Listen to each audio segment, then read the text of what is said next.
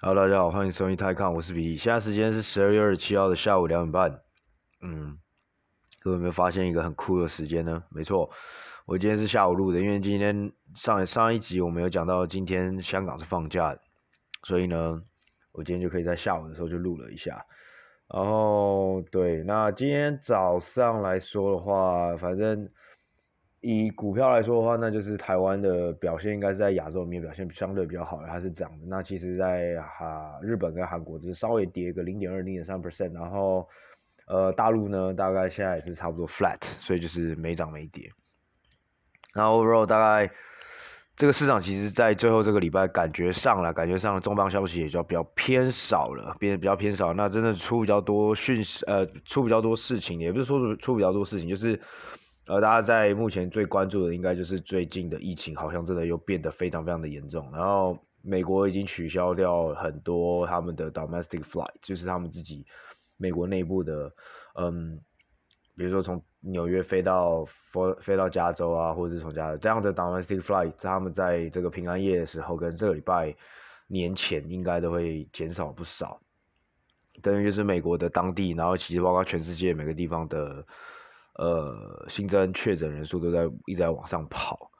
然后对，那其实甚至比如说像东南亚，像呃泰国跟新加坡，其实他们有前这过去三个月，应该从十月开始呢，九月、十月、十月、十一月左右，那泰国跟新加坡其实都有实施就所谓的一个 vaccination。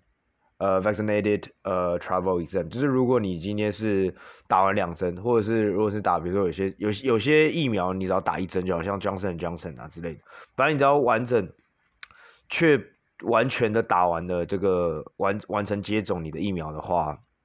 如果是台湾话，就基本上你只要打完两针疫苗的话，你去新你飞到新加坡或你去泰国的一些地方旅游的时候，你只要进去，你只要有给他们看你的疫苗证明，然后同时。你在上飞机前一个 PCR test 又是阴性的话，你到那个地方是不用隔离的。对，所以过去两三个月呢，其实新加坡都是还蛮、还蛮、还蛮开放。那当然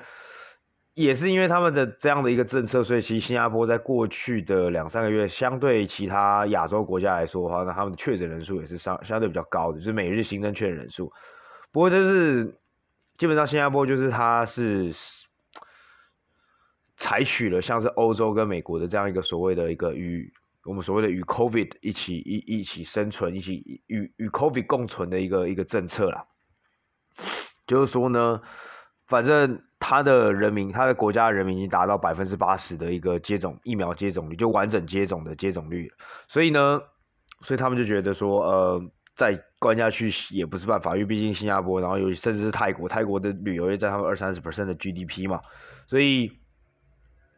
呃，所以他们就是在这个这样的一个状况下，他们觉得再弄下去也不是办法，所以在已经关了这一年半了，快两年的时候，在过去的两三个月，其实他们都是有呃，反正就是有这样一个政策，就是只要你是从不要是高风险国家，比如说一些非洲国家等等的，你飞进来的话，只要你是有打完疫苗的，然后你是阴性的，你就可以进去，然后就不用隔离。所以那时候我还在讨论说，干要不要跟一些人约，直接约去新加坡见面这样子，如果两边工作就是就就比如说。我跟我跟我跟我家人约好去新加坡见面，那他回台湾，他可能就隔离，那我回我回香港就这样隔离。所以有些人可能会觉得啊，干你娘，你们就防疫破口，说就是现在现在就这样子，你们还硬要去见面，那我是不知道了。我是觉得，呃，如果你真的要做到这么绝的话，我是觉得也蛮。也感觉有点不必要了，因为这个疫情感觉已经不是两三年的事情，已经已经不是只是几个月的事情，已经是两年了啦。那我觉得到底需不需要真的弄到那么的硬，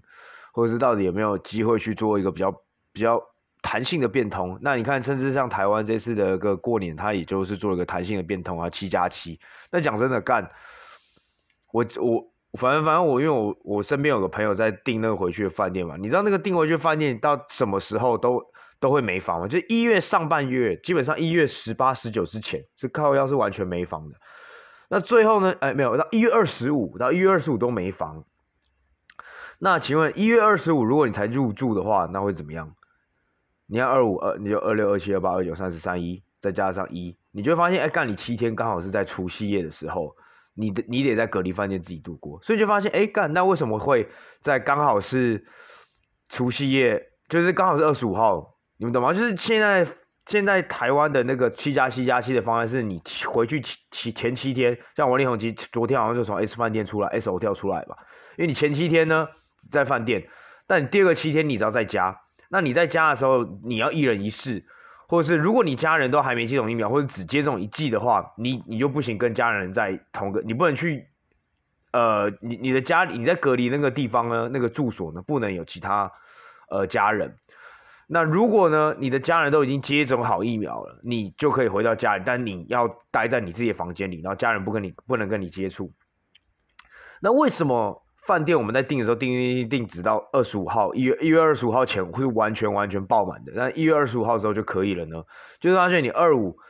才入住或者二六才入住的话，那基本上你第六天、第七天你是在就是刚好是除夕夜跟小年夜、除夕夜，然后大年初一这样子。那基本上你就得自己一个人在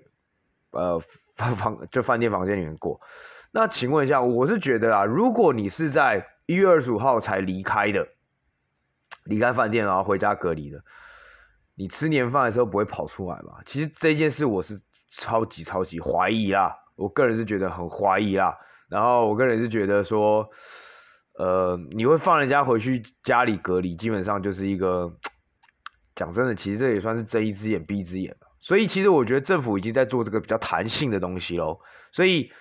但是。我是觉得啦，我是觉得还蛮有可能，蛮有几率的，就是在接下来过完年或者过年中的这段期间，有可能就会有一些零星的一些确诊。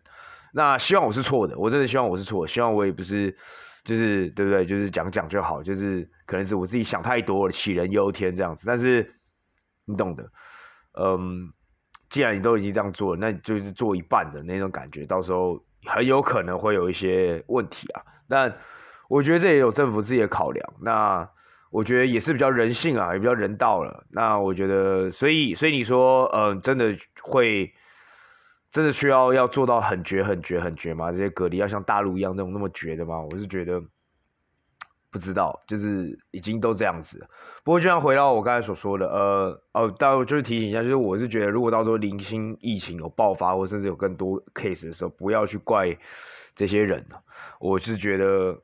你今天政府开放了这一个东西，你开放了这个 loophole，你开放了这个小小小这样的一个政策，我觉得他就要有这个期望，或者是要去做这个做这个准备了。那讲真的，干现在的 Omicron 它是非常非常的传染力非常的强，其实只要一个人有的话，你那个真的是防不胜防。那既然你已经没有要选择像中国或者香港的这样的一个那么严厉的一个。就是二十一天、十四天、二十一天这样的一个疯狂隔离的话，到时候真的爆出东西的话，你不要说是，就不要不要去抓人，不要去猎物，不要说干是某些人在那靠腰干，就真的不是某些人在靠腰。那你以为谁谁想带着这个病毒去传染，就是或者去散播给身边的人？没有。但就是今年的政策就是这样子干，而且政府是缺少。其实我觉得这另外一个很大可能是因为太多人要回来，所以饭店。房间数不够，隔离饭店的房间数根本不够，所以他们没办法让每个人都待到十四天，所以他们只好变成七天、七天、七天。所以你看啊，它的轮换率非常快。你看，如果像国外，如果是比如像香港二十一天的话，干基本上是少了三批人呢，或者你要多出三批的房间，三倍的房间，那变成七天，从十天变成七天，其实对很多人的，同时对他们的那个荷包也是个，也是一个负担上也是很大的减重。所以其实有很多多方的考量下去的，所以到时候那疫情有破口，不要说是某些人的原因，因为并不是某些人原因。那我觉得这是一个，就是一个可能会发生的事情。那就是先讲一下这样子。那回到那个泰国跟新加坡的部分，那其实在过去的一个礼拜内，泰国跟新加坡其实都有把这个通道给关掉，就是这个免隔离，就是你打完疫苗之后免隔离的这个通道都关掉的原因，就是因为现在 Omicron 在当地已经开始慢慢的。让确诊人数又开始往上爬了，而且是以比较高的速度往上爬，所以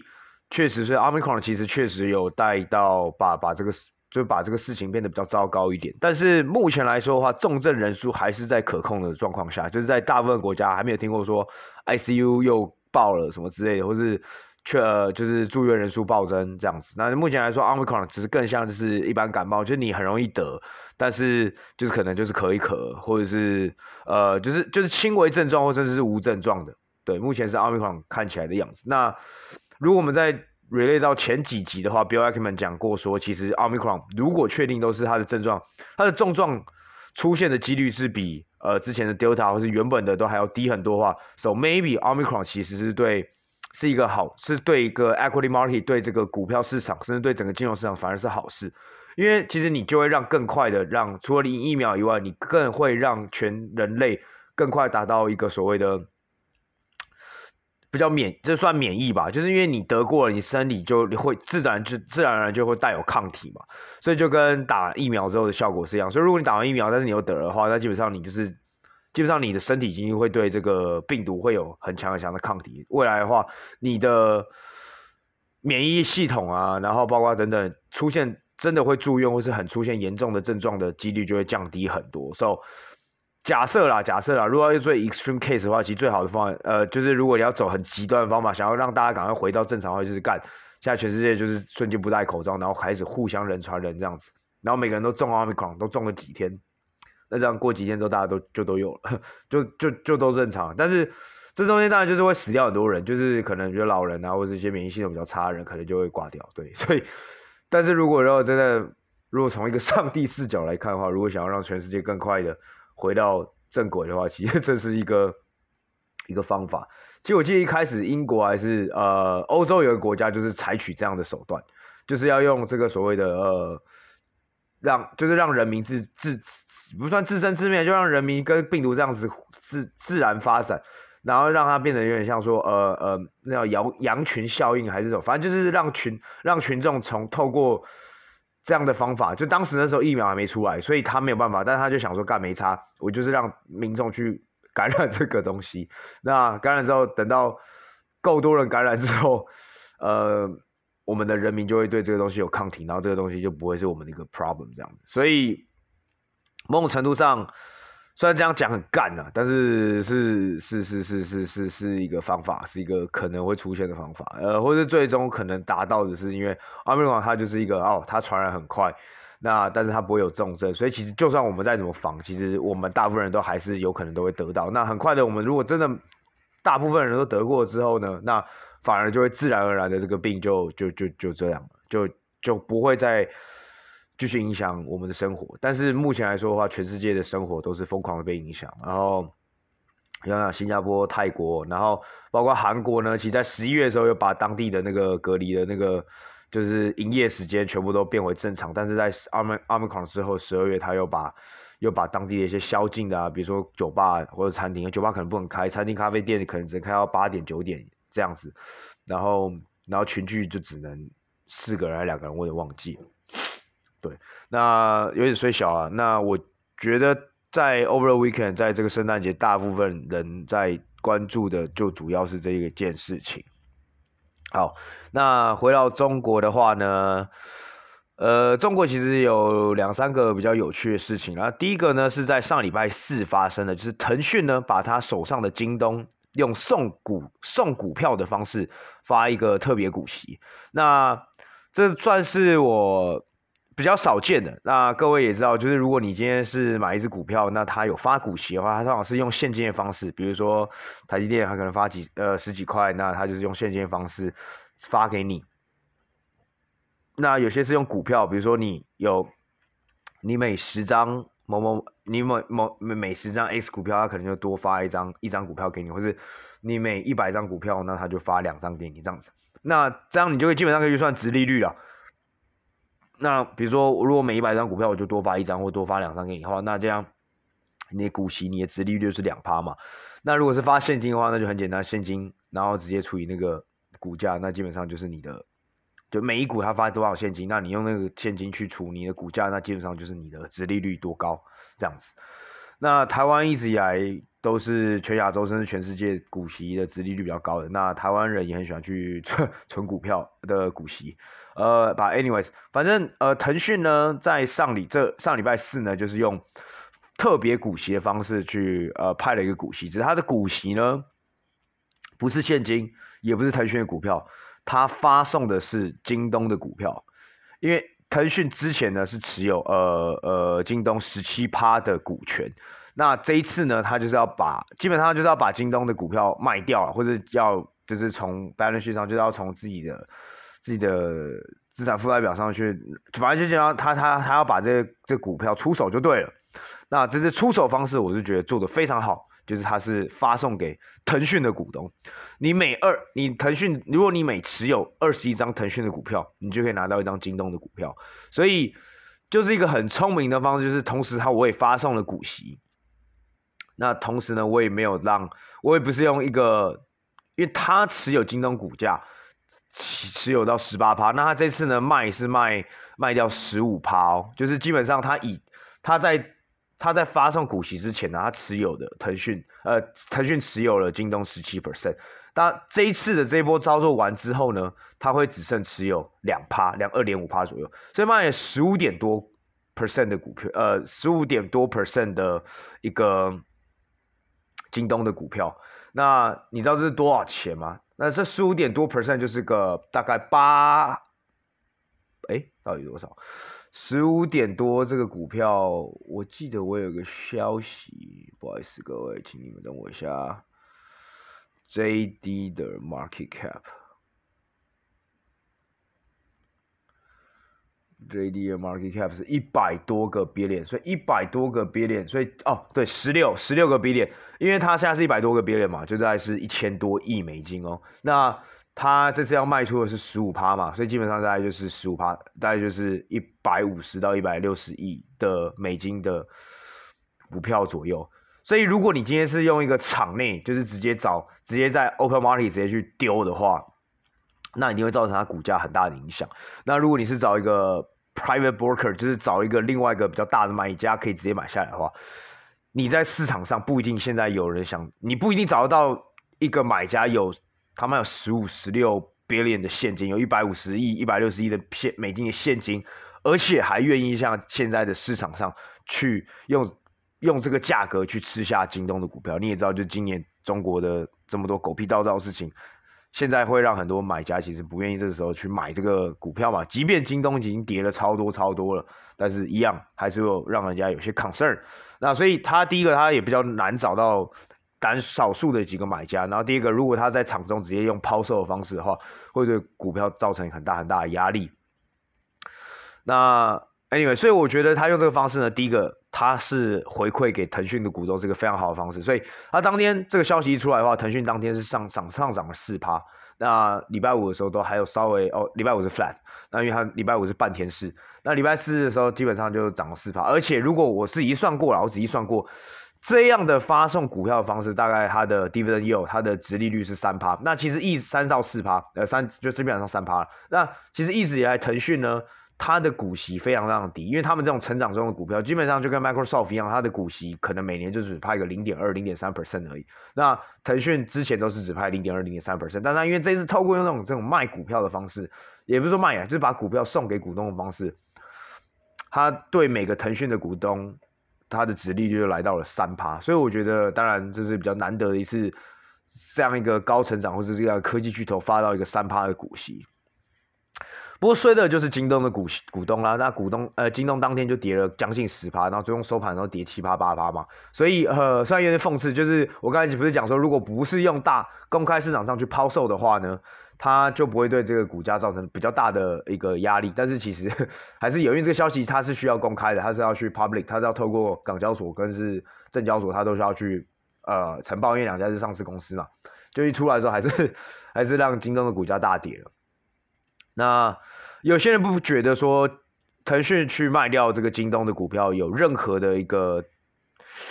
对京东本身是应该是财务上跟。深圳的生意上其实并没有任何的实际上的影响啊，就是我们所谓所谓讲一些某些 insider 或者是某些大股东在抛售的时候，其实他的公司其实可能营运状况是正常，只是就是大股东或者是一些早期投资者，他可能需要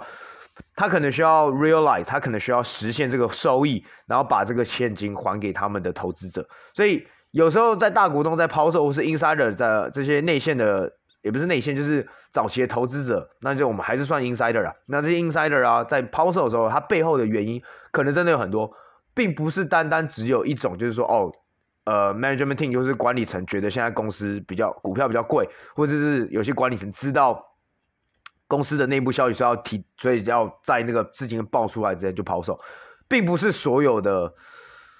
呃，内线或者是早期投资者，或者是这些所谓的 insider 在抛售的时候，都是因为这家公司现在体质正在变差，或是大家觉得呃现在股票 valuation 比较高，它背后的原因可能有很多种。那比如说像 Elon Musk，他就说他告诉你说他是为了要缴税，那你信还是不信呢？我不知道。但是公司本身有没有什么问题呢？呃，我个人觉得好像还好，对，要不然 Elon Musk 可能卖更多，那可能就真的会全卖，然后跑去做网红这样子。之后、so, 他说他要缴税了，那我觉得可能也合理啊，就是他如果真的没有现金的话，啊把 anyways，那他现金可能全部拿去填那个嘛，填 SpaceX 的洞，对，反正 anyways，呃，就类似这样，就他在卖的时候，并不代表说这家公司就真的很崩了。那回到这里也一样，腾讯把京东的股票用透过。呃，发送给股东的方式去 offload 掉，也不代表说腾讯就失去了对京东的这一个公司的一个信心，或者是未来，而且未来上相信京东跟腾讯依然会继续保持一个还蛮有、还蛮正常，或是甚至还是会持续这个战略关系。所以这样的跌，有些人会觉得是嗯、不合理的，然后所以在那一天其实也还有很多就是很看好京东的股票，趁机去进去捡便宜啦。那也有人会觉得说，哦，干啊，呃，腾讯这样做，它其实是在呃，在去呼应那个所谓的反垄断，因为其实腾讯它旗下持有的不止只有呃京东，它还有拼多多，它还有美团，那它还有还有啥小，它还有贝壳，贝壳找房，然后还有贝壳找房是国外呃国就是中国最大的一个租房，就在上面你可以呃不是租房，它是买卖，那。也是个平台啊，然后还有快手，然后 Neo，然后甚至滴滴跟哔哩哔哩都它都有。对，那呃有些人就觉得说，呃上礼拜是试这个出来之后，是说腾讯是为了要去符合 anti finance 呃 anti monopoly 而做出的行为，就怕，因为现在中国都是 go after e-commerce 嘛，就是 go after 电商，但是其实腾讯本身自己是没有做电商的，它都是透过投资，它的战略投资，像我刚才讲，它它有持有美团。他持有二十趴的美团，他持有十六趴的拼多多，他持有快十八趴的快手。你有没有看到？你他其实是透过战略上的投资去，他他其实一直以来呢，我如果有听我们节目比较久的观的听众应该就知道，其实阿里系跟呃腾讯系最大的不同就是，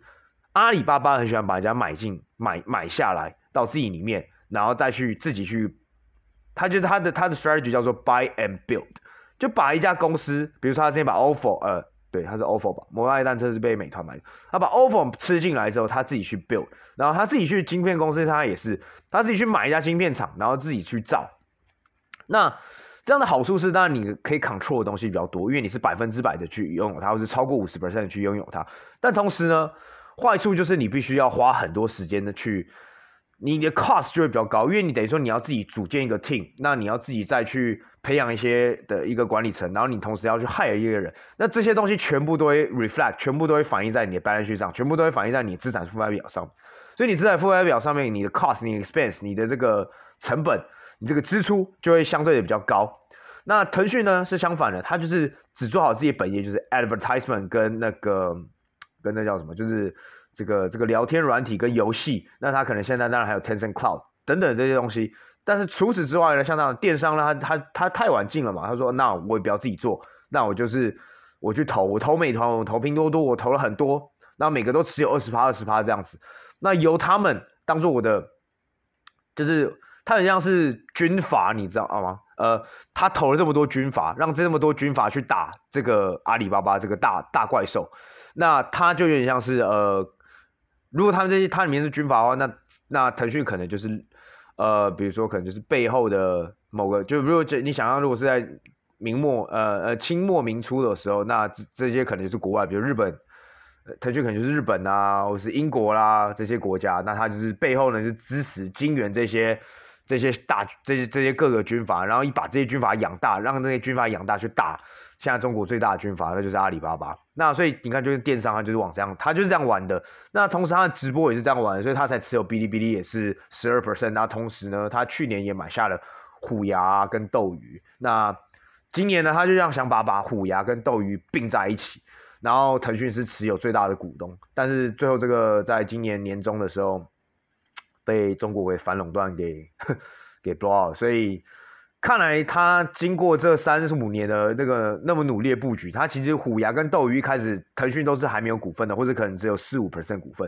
在过去两三年，他们都他把两家公司买了三十几 percent，买了三十几 percent 是在去年就发动投票，让两家公司要合并 merge 在一起。那当然两家都过了，干他都持有三十几 percent，然后再加上拉一拉，基本上这这案子就过了嘛。那都已经弄好了，但是就今年遇到反垄断。本来今年要 close 的这个这个案子，最后就被 block 掉了。对，所以有人说他在腾讯在做这些事情的原因，就是他想要避开之后 e-commerce，因为他投的这些 e-commerce，然后可能之后反垄断会被中国的政府去用这些事情去搞，所以就把它都丢掉了。呃。所以用这个角度去想的话，那其实你就会觉得说，哎，那腾讯卖掉京东，其实更加不是因为不看好这个，他只是因为你要想，他已经投京东，你投了多少？你知道他赚的钱，不知道在京东这一笔可能赚十，我不知道几十倍吧，应该有几十倍哦。对，那他在其他的投资也是啊，他拼多多、他的美团、那快手也都是赚几倍啊，都超多钱的。那等到他把它卖完之后，他还是之后还是会跟他还是会保有继续保有战略关系嘛？比如说，呃，那。你说京东以后是不是还会继续使用的微信？用用用微信这个流量，就用用微信这个平台去去增加它的 market share？那他会不会用 WeChat Pay？这些都会啊，他还是会用一些微信支付啊，这些等等都会啊。那拼多多也是嘛，拼多多当时它的 market share 可以跑起来这么快，它市占率可以跑起来这么快，也是因为透过腾讯的关系，也是通过腾讯的微信的关系。所以其实这些人都是算是吃了腾讯的奶长大，那腾讯也是利用着他们，所以他们算是双赢。所以我不呃，我不会觉得说他今天把它卖掉，好像就真的是不看好京东了。那把 anyways，我觉得两，所以所以所以所以背后的他卖掉的这个原因呢，我觉得还有待查询呢。那当然还有可能是因为呃，他可能就单纯就真的是 想卖，然后想发个东西，然后支撑这个股价。因为你看嘛，基本上。卖这个股票的话，或者就是透过这个发放股票给股东的话，基本上就是给三趴的股息。那这三趴股息，你要想，它就是基本上是它过去过去十年来加起来都没，过去十年发的股息可能都没有这次一次派的还多，因为它之前每周派零点二趴嘛，零点二、零点三之类的。那这次一派就派派派了三趴，你看一出来，你是不是这个消息马上也对股股价有激励，股价就往上跳？那惨的只是京东的的的股东而已。那所以当天呢，京东往下掉，腾讯往上弹。那同时，我刚才提到很多阿里呃腾讯持有的一些股票，全部也都往下喷了，因为大家就想说，干可能下一个可能是会是谁？那哔哩哔哩呢？因为它在美国跟呃香港都有上市，所以哔哩哔哩当天也香港的时候它也跌了六七趴。那快手也是在香港上市的，一零二四嘛，那跌了两三趴。美团也是也跌了两三趴。那晚上的像滴滴啊，或是一些其他贝壳啦，然后拼多多啊，晚上也都是不也也都是往下跑。那不过很快的，在上礼拜五的时候，也都稍微渐渐到一个反弹了。那今天晚上我们可以继续研究一下，或者继续看下去，说这到底会怎么样？但 again，我觉得短期内不会再出现另外一家公司的。短期内，我个人觉得，我猜的。但是因为他因为他这件事情刚 announce，然后他要三，他要一月的时候，一月。底的时候是你，except，就是你在那一天一月二十五号还二十六号，我也忘记。你在那一天的话，如果你还是持有腾讯的话，那你就可以，你就有这个资格。那真正股票丢进来给你的时候，我记得好像是已经是二月还是三月了。所以这整个程序它并不是说干今天一讲就马上会做到，而是还需要通过一个，其他里面都要过很多很多啊，要过股股东会啊，过很多东西要投票等等。所以我觉得短期内目前不会有下一个出现的。那我觉得这动作也不会太频繁，太频繁的话也。我相信对下面的一些战略投资公司的股票都不会很好，所以我觉得腾讯也不会贸然去做这件事情。而且我觉得我刚才讲的这些名字，它很多可能都还需要他们，比如说像我觉得美团跟拼多多，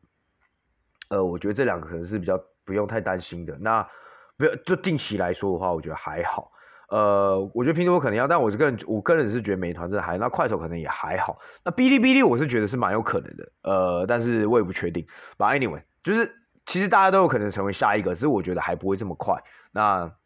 对，没错，我大概就是这样。Maybe 就是明年的这个时候又换下一家要被丢掉这样子。所以我觉得大概是这样子。那我觉得，呃，到底要怎么去解释这件事情？我觉得这就有。有待各位自己去思考。那反正我个人觉得，这对两边来说的话，好像也都不算是一个坏事。那同时，这个可以再 relate 到说，像亚洲的一些公司，就是会有很多这样的一个所谓的 value unlock 的部分。就是如果你今天是一个比较像是军阀，呃。你如果比较像是一个侵略国家，然后你去扶植很多军阀，像腾讯经验的话，你可能会持有很多很多的不同的成功的军阀。那这些成功的军阀可能都，如果用现在市值来算的话，比如说像像就这这我们之前算过嘛，就亚洲的控股公司到时候可能都会出现就是所谓的 discount，就是。你今天持有了腾讯，其实你是间接的持有了美团。你除了腾讯本业的话，你今天持有二十趴的美团，你今天持有十五趴的快手，你间接持有呃，你间接也持有了十五趴的拼多多，你间接持有了十二趴的哔哩哔哩，他甚至持有二十三 percent 的 C，就是虾皮的母公司。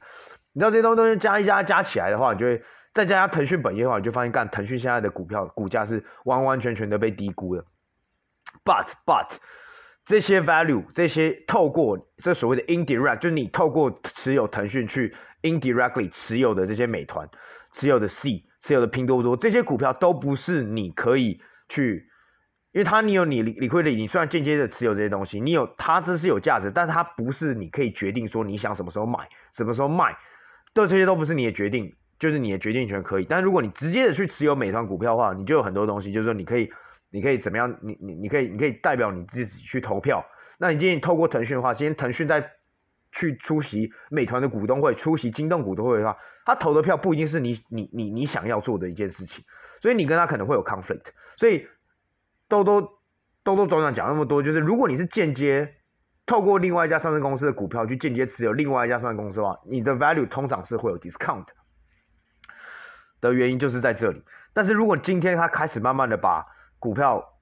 丢回去给股东的话，那这个 value 所谓的这个 unlocked value 就会开始的被打开，就是它会往它的该有应有的 value 去去去去靠拢。那如果它现在是被低估的话，那你就想它它就会往上跑。那如果是被高估的呢，那它就会往下掉。所以你就发现说，Kakao 它还有很多被低估的，像就是国韩国很很很大最大的那个聊天软体嘛，Kakao 为什么今年以来一直在剥剥离它下面的资产，Kakao Pay。然后 Kakao Bank，然后呃 Kakao Games，你该把它游戏、把它的银行、把它的就线上虚拟银行，然后把它的付款软体 FinTech 全部都播咯。那明年可能还要再播另外一个 Mobility，就是它的它的那个 Uber。所以等它播出来之后，你到后面你会发现，干 Kakao 就只剩下一个控股公司的一个 Entity 了。那真正到时候你真的想要享有到卡靠的话，你可能又要去买卡靠的东西。但是在播的这个过程里面呢，其实你会看到，呃，卡靠的股股票就一直往上涨，因为以前它还在这些下面旗下的公司都还是在 private 的时候，它那估值其实都要可能是被 undervalue 都是被低估，但它透过一直不断呃上市播出来上市这件事情，那它就是就所谓的 value unlock。所以你可以看到阿里巴巴也是想要 value unlock，就他想把它的 N 反正想要把旗下的东西都播出来上市，但最重要最重要的 N 它现在一直卡住啊，就上市不了，所以其实。是 shit show for 阿里巴巴，那腾讯也是啊。你看腾讯，它如果你现在去算，如果真的去算腾讯，然后包括它持有的东西的话，你会发现腾讯它的 value 是完全的被低估。那它透过这方式，透过发股息的东西去填补这个 discount，那同时呢，又让股东可以之后可以直接的持有这些他旗下的，他不要啊，他也不是不会说他不要，就是他卖出来的股票。你看，如果你去腾讯的话，你之后就会有。也不是免费，你就你就也算是免费。你每你只要持有二十一张，你就多，你就你就拿到一张京东的股票，所以算是算是一个还蛮，我觉得这个战略来说的话，其实都对。当然，京东可能短期内会承压，或者是一些其他的腾讯的下面的股票，可能就是短期内可能会受压力。但是我觉得对腾讯的股票持有者。都是一件好事。那我觉得长期来说的话，可能对双方甚至对公司本身都算是好事啊。那近期来讲，甚至可能是好事的话，就是你还可以，你还可以 claim 说，你还可以，你还讲说，就是啊，对我在配合国家的这个政策这样子。好吧，Anyway，反正今天就是在讲这个。那我觉得这个腾讯就是给在给腾讯的股东他在圣诞节的一个大礼了。那其实呃，我我稍微就很快的讲一下这个这个嗯，上礼拜证监会中国证监会发出来的消息，那也算是真的是给全世界的一个股东，呃，全世界在想投中国的投资者一个嗯一个圣诞礼物了。那基本上就是确定了，就是之后 VIE structure 不会呃不会改动，呃不是不会改动。不会禁掉 VIE structure，然后也不会禁中国的国内的公司去海外上市，包括中，包括香港，包括美国，包括英国，任何其他非中国 A 股的上市，呃，上市的一个平台都还可以上市，只是未来的监管会变得比较严格，你以后还要在就是以前不需要的一一一份文件，反正那份文件就是关于就是审查你的 data 有没有危害到国家安全 national security。以后你要申请国外上市的时候，你就必须多交这份报告。那如果通过的话，你就可以进行海外上市。那不论是 VIE structure 还是其他什么阿里不达 structure，因为现在中国外外国人投资中国的公司有三四种不同 structure，VIE structure 只是其中一个，那也是大家之前最喜欢用的。的原因是因为它被监管的部分是最少，不论在中国被监管还是在美国被监管，它的被监管的那个尺度或者是那个。要需要交的东西是最少最少，所以大家最喜欢最喜欢的用的是 VIE structure。那这也是为什么 VIE structure 不只是中国政府不喜欢，连美国政府都不喜欢，因为美国证监会每次在要求中这些又透过 VIE structure 这些透过 VIE structure 上市的公司一些资料的时候，这些东西这些公司它很多都拿不到。所以未来呢，未来呢，这个 VIE structure 还是会存在的。那但是它 V I structure 之后之后就会跟所有的其他上市的 entity 的一个实体一样，都要用一个比较严格的方式去做审查。那如果你审查没过，你就不能上市。那当然里面还有讲说，如果你的公司本身是个破码，就是一个很破的那个不二公司，然后骗很常骗啊、捏造啊等等东西的话呢，你甚至不要想国外上，你连在国内上市，你以后都反正这家公司就以后可能一辈子不能上市啦。所以我觉得。在那时候算是给出大家一个非常好的一个 signal，就是啊，以后至少不会说中国不会说干，就是不要外来的 capital。那其实算是蛮符合我们之前的猜测，就这个东西不会完全消失，它只是监管要变得更严格。那你只要符合这个监管的话，就你只能说以后变麻烦了，但这东西不会消失，因为中国的公司还是需要国外的钱，那中国也很需要国外的一个。的投资，那也只有这样子，中国才有办法跟国际化，也有办法跟国际的金融体系更接轨。所以我觉得这全部都是鱼需要水，水需要鱼的那种概念，没错。所以呃，算是符合我们，但是终终于算是接近敲板，因为它这个只是 draft，它这个只是草稿，那会接受一个就是公公开意见的反馈，然后在一月二十四号的，因为一月底，反正就过年前的时候会 finalize 这个整个细则这样子。所以我觉得算是圣诞礼物。那包括像商汤，接下来这礼拜可能就要上市。所以，呃，他上礼拜已经完成定价，那这礼拜应该是三十号的时候就会完成香港的上市，就会开始 trading 这样。所以，呃，慢慢的好像有些好消息啦。那当然有些坏消息，不过我觉得坏消息没有相比这个好消息来说的话，我觉得，呃，看看今天晚上 ADR 吧。那我觉得只要。只要这个东西是真的话，然后也确定实施的话，我觉得明年开始可能对投资中国的投资者会比较好过一些喽。好，那今天大家就先讲到这里，然后先跟各位先讲圣诞快乐，然后还有新年快乐，然后没事，因为现在还不到晚安，然后就就这样吧，拜。